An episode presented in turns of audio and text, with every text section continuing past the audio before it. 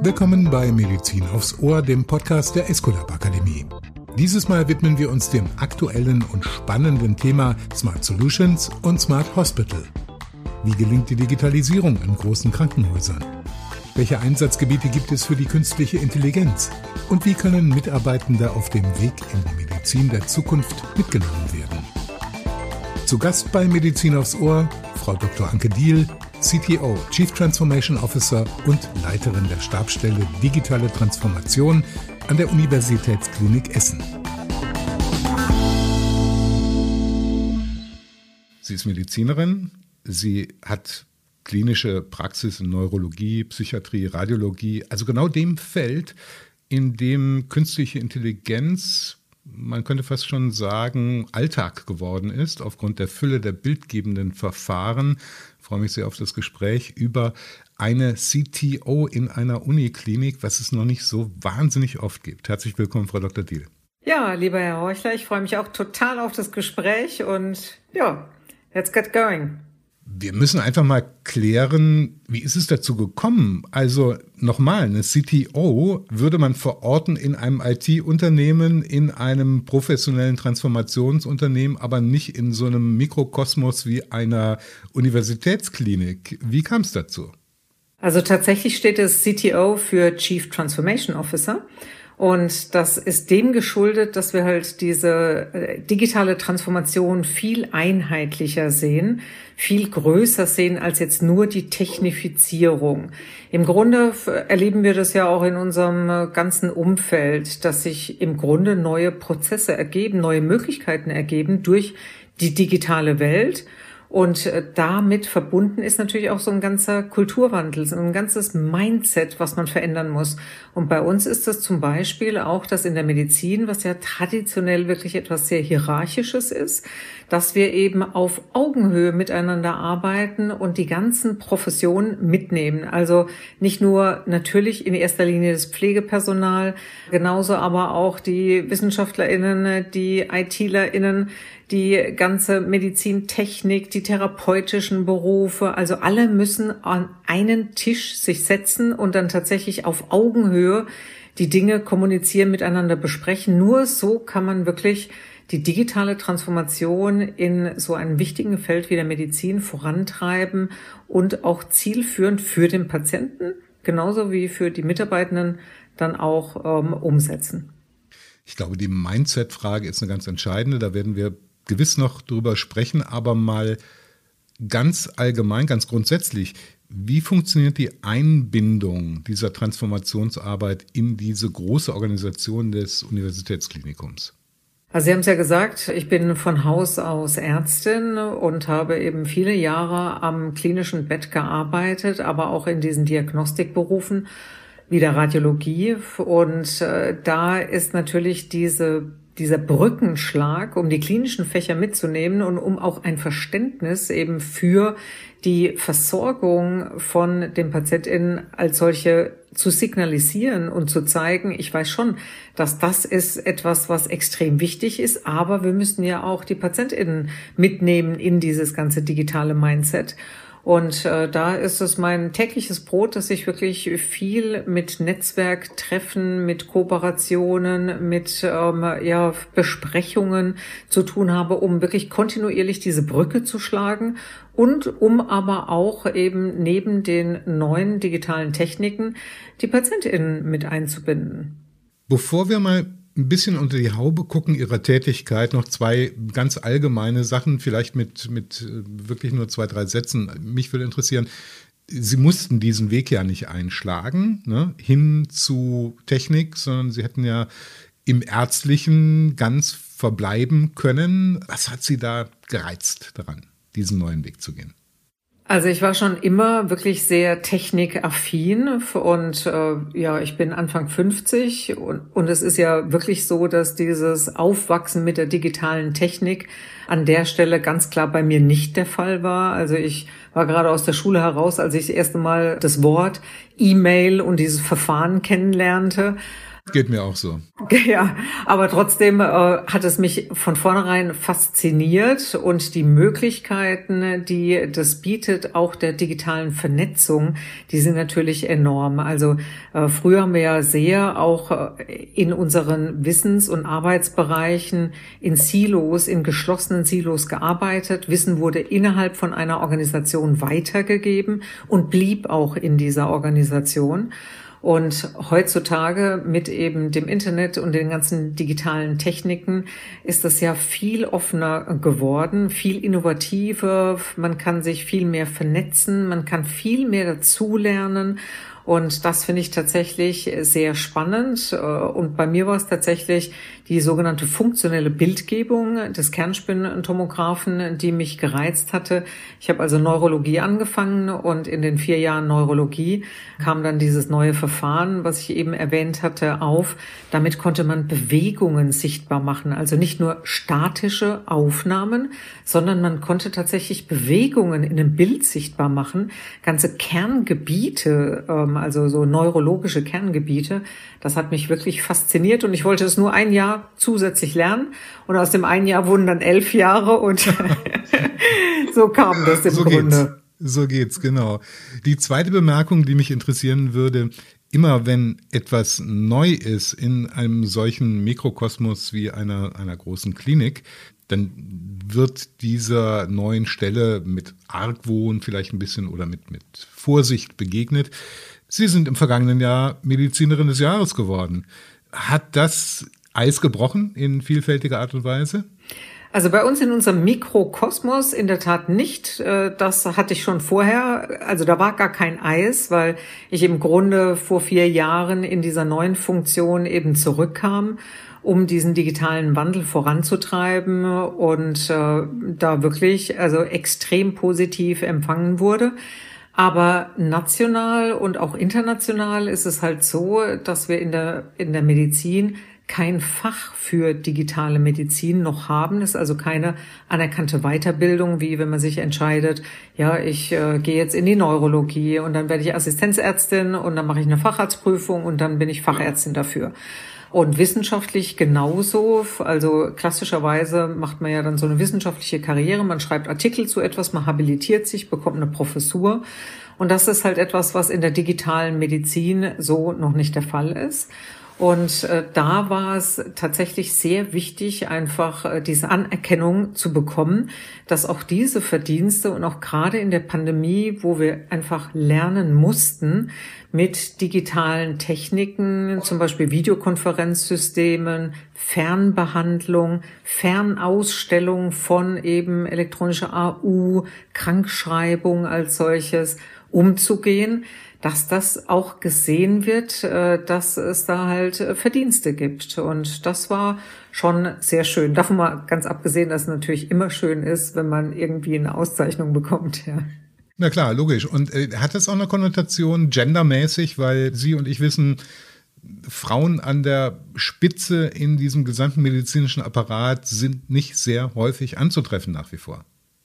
Das ist auch richtig. Die MINT-Berufe sind klassischerweise eben durch äh, ja, eine Vielzahl von männlichen BewerberInnen und äh, Studierenden belegt und auch später eben ist also die, das, das schon eine sehr männlich dominierte Welt. Und äh, gleichzeitig ist es aber so, es gibt auch viele Soft Skills, die man braucht, um eben in der digitalen Welt gut zurechtzukommen. Und äh, Männer und Frauen unterscheiden sich nicht in ihrer Digitalkompetenz, sondern auch gerade in der Medizin ist es so, äh, dass wir zum Beispiel in der Ärztinnen-Patientinnen-Kommunikation eine wirkliche Umstellung hatten und auch dieses interdisziplinäre Arbeiten auf Augenhöhe fordert schon Soft Skills, die Frauen tatsächlich, das weiß man aus der sozialpsychologischen Forschung, mehr zugeschrieben werden als Männern. Und das ist ein wichtiger Teil auch von unserer digitalen Welt. Und da war es natürlich auch ein wichtiges Signal, einfach aufzuzeigen, ja, es ist wichtig, dass wir da auch Frauen integrieren und äh, die auch einen wichtigen Stellenwert haben und die damit gut zurechtkommen. Spannendes Thema Arzt-Patienten-Relationen, wie die Erkenntnisse dort sind und was auch Digitalisierung und auch Einführung von AI natürlich dann begleiten kann, was es für Unterschiede gibt und das ja, man muss ja unter dem Strich sagen, eine Ressource, nämlich die weibliche Ressource, dann nicht in ausreichendem Maß im Status quo in der Medizin in Deutschland genutzt wird. Ne? Ja, also das ist äh, in der Medizin äh, gar nicht mal spezifisch, sondern es ist insgesamt so. Also wenn Sie sich angucken, gerade die KI Algorithmikentwicklung ist halt etwas äh, durch diese männliche Überrepräsentierung in eben den EntwicklerInnen-Teams, die da zu Buche schlägt. Und dann passieren halt leider solche Beispiele, wie es gab ein, ein sehr großes Bewerbungs-Recruiting-Tool von einer internationalen Großfirma. Und dieses Tool wurde programmiert, tatsächlich von eben männlichen Programmierern. Und man hat leider erst nach vielen Monaten gemerkt, dass die eben als sogenannte Ground Truth, also die Wahrheit, die man festlegt, die richtig ist, die der Algorithmus lernen soll, die also quasi erfolgreiche Bewerber waren dann tatsächlich männliche Eigenschaften und es wurden praktisch überdimensioniert eben Frauen ausgesondert in diesem Bewerbungsverfahren. Und Gott sei Dank hat man das gemerkt. Aber so etwas darf uns in der Medizin natürlich nicht passieren. Das darf nicht passieren. Und das ist eben ein sehr wichtiges Anliegen. Ich bin ja auch Konsortialführerin von ja, dem größten rein Medizin-KI-Projekt, was wir im Moment haben. Also 14,5 Millionen Euro, ein Konsortialvorhaben mit weiteren wissenschaftlichen tollen Partnern. Und natürlich ist es da auch so, dass ich immer wieder den Finger in die Wunde lege und frage, habt ihr denn daran gedacht, dass die und die Aspekte mit integriert werden? Und das ist einfach wichtig, dass wir das mitdenken. Das, das geschieht ja nicht aus irgendwelcher Bösartigkeit. Das war eine Unachtsamkeit. Und das darf natürlich in der Medizin nicht passieren, ganz klar. Frau Dr. Diel, Sie erwähnten gerade Smart Hospital NRW, ohne den Namen zu nennen. Und da bearbeiten Sie drei wesentliche Stränge, die zur Anwendung kommen sollen, kommen können und schon sind, auch experimentell zum Teil. Können Sie sie kurz vorstellen, bitte? Genau, also es geht um die Entwicklung von drei Prototypen künstlicher Intelligenz. Das eine sind wirklich so Sprach- und multimodale Bedienelemente für einmal das Patientinnenzimmer und aber auch für einen Ärztinnenarbeitsplatz. Also Sie müssen sich vorstellen, wenn Sie jetzt als Patient, Patientin im Zimmer liegen und äh, dann ist die einzige Kommunikationsmöglichkeit normalerweise der Lichtruf, der sogenannte. Dann kommt Pflegepersonal, was wirklich nicht nur Mangelware ist, sondern was auch extrem gut ausgebildet ist. Und die müssen Sie dann aber auch nutzen, um solche Fragen zu stellen wie, wo ist eigentlich das nächstgelegene Parkhaus oder die nächste Cafeteria oder können Sie mal einfach nur mein Bett heruntermachen? Und wir haben alle, wir kennen diese Möglichkeiten des äh, Smart Home in einem Krankenhaus, in einem ja sehr geschützten Raum mit Gesundheitsdaten kann man nicht, natürlich nicht so etwas wie Smart Home, offenes Internet, äh, Datenschutz und alles etablieren. Insofern muss man dafür eigene Systeme entwickeln. Ein weiterer Use Case ist tatsächlich die Textextraktion. Sie müssen sich vorstellen, wenn Sie im Krankenhaus liegen, dann wird sehr viel dokumentiert, wie es Ihnen geht, welche Untersuchungen gemacht wurden, was in der Pflege dokumentiert wurde. Aber hinterher braucht der niedergelassene Arzt, Ärztin nur eine kurze Zusammenfassung mit den wichtigsten Elementen und das wird im Moment immer noch in mühevoller Kleinarbeit durch Assistenzärztinnen als solche produziert. Und das kann man aber auch wunderbar, wenn man es mit strukturierten Daten macht, automatisch extrahieren. Und das dritte ist tatsächlich die klassische Gesundheitsdatenanalyse. Da sind wir wieder am Anfang vom Gespräch. Wir haben ja sehr viele Daten, die wir im Rahmen eines stationären Aufenthaltes erheben und wir werden diese noch ergänzen. Zum Beispiel mit intelligenten Matten, die man in ein Bett legt und die dann nicht nur Druck, also zum Beispiel wie ist die Lagerung, sondern aber auch Herzfrequenz, Nässe ergänzen können und dadurch hoffen wir, pflegerelevante Risikofaktoren herauszufinden. Also sprich die Frage zu beantworten, warum kommen zwei Patienten, die die gleichen Ausgangsbedingungen aufweisen, also die gleichen Vorerkrankungen, gleicher Gesundheitszustand und beide vielleicht so etwas wie eine Hüftendoprothese erhalten. Und der eine, die eine geht dann in ein Delir und der andere nicht. Ja, warum ist das so? Kann man das nicht vielleicht mit äh, modernen KI-Algorithmen vorher Indikatoren finden, die dann melden, oha, hier müssen wir das und das noch aufbessern, hier müssen wir auf das und das achten, damit eben so eine Verschlechterung des Gesundheitszustandes nicht eintritt. Und das Wichtige bei diesem ganzen Konsortialvorhaben ist eben, dass wir begleitend auch darauf schauen, über fünf Jahre, wie können wir denn dieses Wissen auch in die Krankenhäuser bringen? Wie können wir Change-Modelle etablieren? Wie können wir den Bürger, Bürgerin mit einbeziehen? Also wir bauen einen Showroom auf, wo, wo wir diese Prototypen mit aufbauen und diskutieren. Wir laden Stakeholder ein. Wir machen Hackathons und Startup-Pitches.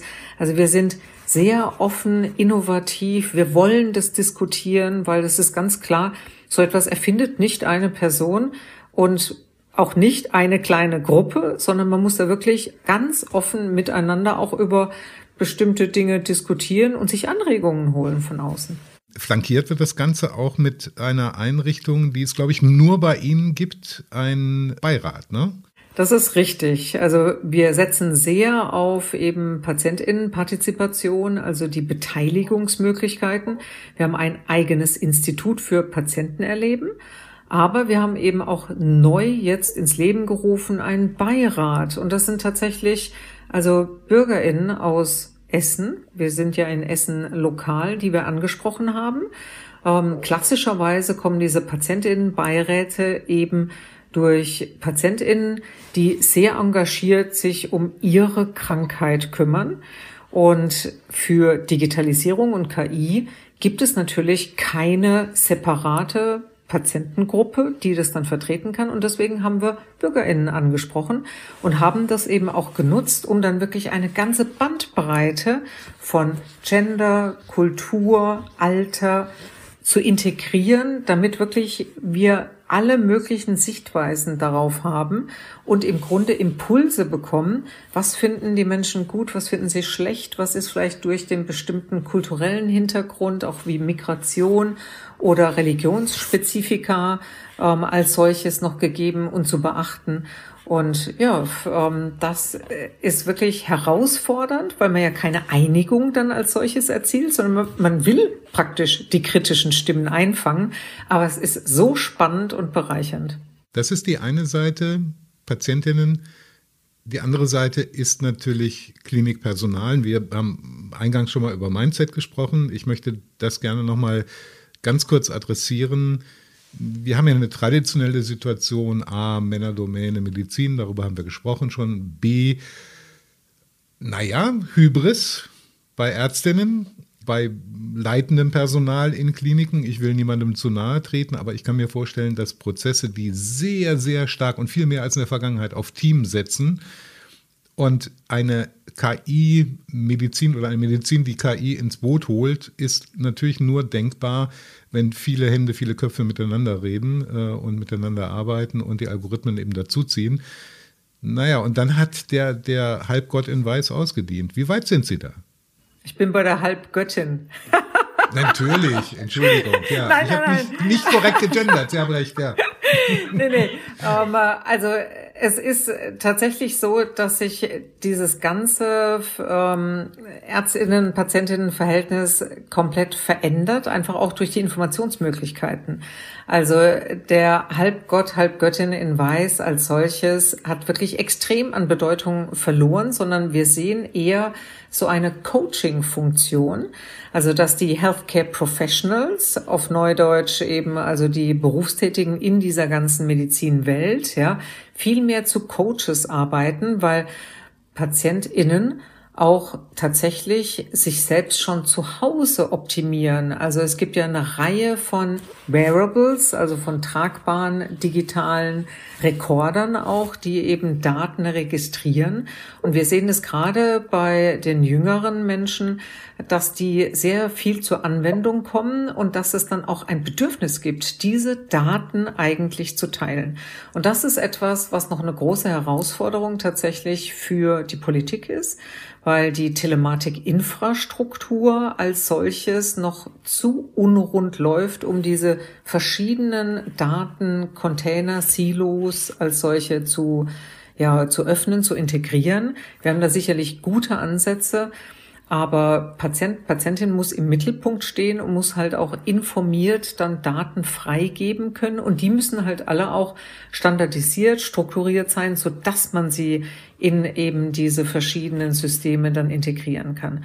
Und für wieder, um zurückzukommen zu dem Mikrokosmos äh, des Krankenhauses, da ist es ganz klar so, dass äh, es muss etwas sein, was von der Transformation her von der Leitungsebene vollumfänglich mitgetragen wird. Man muss eine Vision bereit sein zu zeichnen, dass auch die Mitarbeiterschaft das versteht, wohin der Weg geht.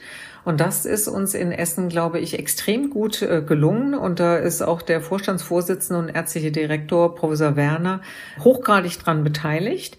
Der allerdings auch, und das kommt jetzt auch nochmal hinzu, Sie hatten das explizit nachgefragt, natürlich sieht, dass äh, Frauen gerade in der Medizin müssen da mit beteiligt werden, weil letztendlich sind 75 Prozent unserer Mitarbeiterschaft sind Frauen. Ein Wort zur Ausbildung, Weiterbildung noch. Ich habe in unserer Reihe Medizin aufs Ohr immer wieder mit Kolleginnen und Kollegen von Ihnen gesprochen und das adressiert. Wir haben ja eine jetzt agierende Generation von Medizinern, die KI die Daten noch nicht auf dem Schirm hatte während der Ausbildung. Die müssen also sozusagen unterstützt werden, in die neue Welt mitgenommen werden. Und die Neuen, die jetzt an die Universitäten gehen, werden wir so ein Hybridwesen haben. Wie sehen Sie das? Genau, also auf der einen Seite muss es integriert werden in äh, die medizinische Ausbildung und die Weiterbildung. Wir haben das natürlich im Rahmen der Pandemie jetzt schon sehr stark erlebt. Also gerade in Essen sind wir auch schon in der digitalen Lehre vorher extrem gut aufgestellt gewesen. Wir nutzen zum Beispiel solche Anwendungen wie virtuelle Realität, um eben auch die Medizinstudierenden und auch die jungen Assistenzärztinnen äh, einzuführen in bestimmte Verfahren. Und ich glaube, das ist etwas, was tatsächlich die Pandemie facilitiert hat, also erleichtert hat, äh, dass wir wirklich insgesamt sehen, dass wir viel mehr auf diese modernen Techniken gerade für Aus- und Weiterbildung setzen müssen und setzen können. Im Grunde können Sie so ein bisschen vergleichen wie mit dem Führerschein machen. Also ich habe einen Führerschein, ich habe aber keine Ahnung, wie der Motor funktioniert aber ich muss es interpretieren können und ich muss im Straßenverkehr tatsächlich zurechtkommen. Ich muss die Regeln kennen. Also ich muss äh, wissen, wie ich fahre, ohne dass ich die anderen gefährde, wie ich die anderen Signale interpretiere. Insofern ist das so ein bisschen auch mit der digitalen Medizin. Also man muss lernen, damit umzugehen, es nutzenstiftend anzuwenden, aber es muss nicht jeder Programmierer sein, nein. Und dieser Bereich der Prozessoptimierung. Sie hatten das zwischendurch mal ganz kurz angesprochen im Krankenhaus, dass da auch bei Personal Ängste mitschwingen. Wir werden wegrationalisiert, äh, Daten werden das erledigen, was wir bisher gemacht haben. Da haben Sie gründlich schon mit aufgeräumt. Spielt die Prozessoptimierung überhaupt noch eine wichtige Rolle in Ihrer Arbeit beim Implementieren an der UKS? Ja, das spielt eine wichtige Rolle insofern, als dass es die Möglichkeit bietet, von ja, wir nennen es fachfremden Tätigkeiten zu entlasten. Ja, äh, man ist nicht in die Medizin gegangen, egal ob man eine pflegerische Ausbildung gewählt hat, eine therapeutische oder eine ärztliche Tätigkeit, um zu dokumentieren, sondern das. Man wollte nicht Buchhalterin werden, genau. Richtig, ja. Das ist lästig, aber wir haben eben nicht nur die gesetzlichen Pflichten, die Sorgfaltspflichten. Natürlich muss ich auch das dokumentieren, was ich irgendwo äh, gemacht habe, damit jemand nach mir das nachvollziehen kann. Und gleichzeitig haben wir natürlich äh, den zeitlichen Aufwand von dem Ganzen. Insofern sind, ist es wichtig, diese Prozesse zu optimieren und zum Beispiel auch ja, Prozesse nach Hause zu verlegen. Also warum muss denn jemand die acht Seiten Behandlungsvertrag lesen, wenn er oder sie in die stationäre Aufnahme kommt? Das kann man auch schon zu Hause machen, ja. Und da bietet die Digitalisierung eben eine große Möglichkeit, auch den Patienten damit reinzuholen, frühzeitig anzusprechen und bestimmte Prozesse auch zu verlagern und sie dadurch auch wieder händelbar zu machen. Sie sind, Frau Dr. Diel, natürlich international viel unterwegs, weil Ihre Stellung natürlich sehr exponiert ist. Wo stehen wir im europäischen, im internationalen Vergleich? Also die Gesundheitsversorgung in Deutschland, das hat gerade die Pandemie nochmal deutlich gemacht, ist extrem gut und auf einem extrem hohen Niveau. Allerdings haben wir sehr strikte Gesetzgebungen im Hinblick auf Teilung von Daten, im Hinblick auf Nutzung von Gesundheitsdaten. Und da müssen wir aufpassen, dass wir im internationalen Vergleich nicht äh, komplett abgehängt werden. Man darf mich nicht falsch verstehen. Also ich äh, bin mir dessen völlig bewusst, Gesundheitsdaten sind absolut schützenswert. Aber manchmal braucht man eben auch äh, diesen Bezug zu einem Individuum, um eben künstliche Intelligenz auch in einer längeren Zeitraum anzuwenden und verschiedene Daten miteinander zu kombinieren. Und das ist ja auch zum Nutzen von Patient, Patientin. Genauso wie eben Gesundheitsdaten nicht nur anfallen im stationären Bereich, also in den Krankenhausmauern, sondern die fallen auch vorher an und die fallen auch nachher an. Und es wäre zum Nutzen des Patienten, wenn wir das wirklich äh, integrieren könnten und nutzen könnten. Und da ist es äh, sehr schön, dass wirklich jetzt äh, durch die Pandemie getriggert man aufgewacht ist, man gesehen hat, wir müssen viel mehr investieren in Digitalisierung, wir müssen nationale Gremien, zum Beispiel das nationale Expertengremium für Interoperabilität ins Leben rufen. Wir müssen die Telematikinfrastruktur aufbauen und es ist noch nicht zu spät. Wie gesagt, unsere Mediziner sind tolle Leute und äh, wir werden das schaffen, bin ich mir ziemlich sicher. Frau Dr. Diel, zum Schluss, ich kann Sie nicht entlassen, das machen wir immer bei Medizin aufs Ohr und zum Teil kommen da auch ganz spannende Geschichten raus, nachdem man eine gute halbe Stunde oder eine halbe Stunde eine nicht ganz einfache, meist nicht ganz einfache Materie bearbeitet hat, einen schwungvollen Ausstieg zu schaffen mit einer Episode, einem Witz, etwas, was die Gesprächspartnerinnen erlebt haben in ihrem medizinischen Leben. Und ähm, da würde ich Sie herzlich einladen, etwas mit uns zu teilen. Also im Grunde begegne ich immer wieder diesen Vorbehalten, dass das jetzt einfach nur eine Phase ist, vielleicht etwas ja, was wieder verschwindet mit der Digitalisierung und vor allem auch mit der KI, so im, im Grunde eine Modeerscheinung. Also Schuster bleibt bei deinen Leisten, jetzt kommen wir zurück. Also die gute, alte, schöne, traditionelle Medizin, die ist doch das, was wir im Grunde leben wollen. Und da verweise ich immer sehr gerne auf den Kaiser Wilhelm II., der ja König von Preußen war und unser letzter deutscher Kaiser und 1941 immerhin starb. Und 1941 klingt jetzt gar nicht so weit weg. Und der war der festen Meinung, dass bestimmte Dinge auch bleiben. Und er sagte an sehr prominenter Stelle, das Automobil hat keine Zukunft. Ich setze aufs Pferd. Und da muss ich sagen, also ne, er hat sich schwer getäuscht und alle, die vielleicht denken, dass Digitalisierung und KI ein vorübergehendes Element ist, die werden auch erleben, dass nein, ne, wir bleiben nicht bei Papier und den analogen Dingen stehen. Dr. Anke Diel, CTO, Chief Transformation Officer der Universitätsklinik in Essen, auch Leiterin der Stabsstelle Digitale Transformation. Vielen herzlichen Dank für das spannende Gespräch. Herzlichen Dank auch an Sie. Hat Spaß gemacht. Tschüss. Das war Medizin aufs Ohr mit Dr. Anke Diel, Chief Transformation Officer an der Uniklinik Essen. Wir können nicht nur Podcast, wir können auch Weiterbildung. Wenn Sie unseren Experten nicht nur lauschen, sondern auch von ihnen lernen wollen, laden wir Sie herzlich ein, sich unser umfangreiches Weiterbildungsangebot unter www.escolab-akademie.de einmal genauer anzusehen. Sicherlich ist hier die passende Fortbildung für Sie dabei. Wir hören uns wieder bei Medizin aufs Ohr. Bis dahin, Ihre Escolab Akademie.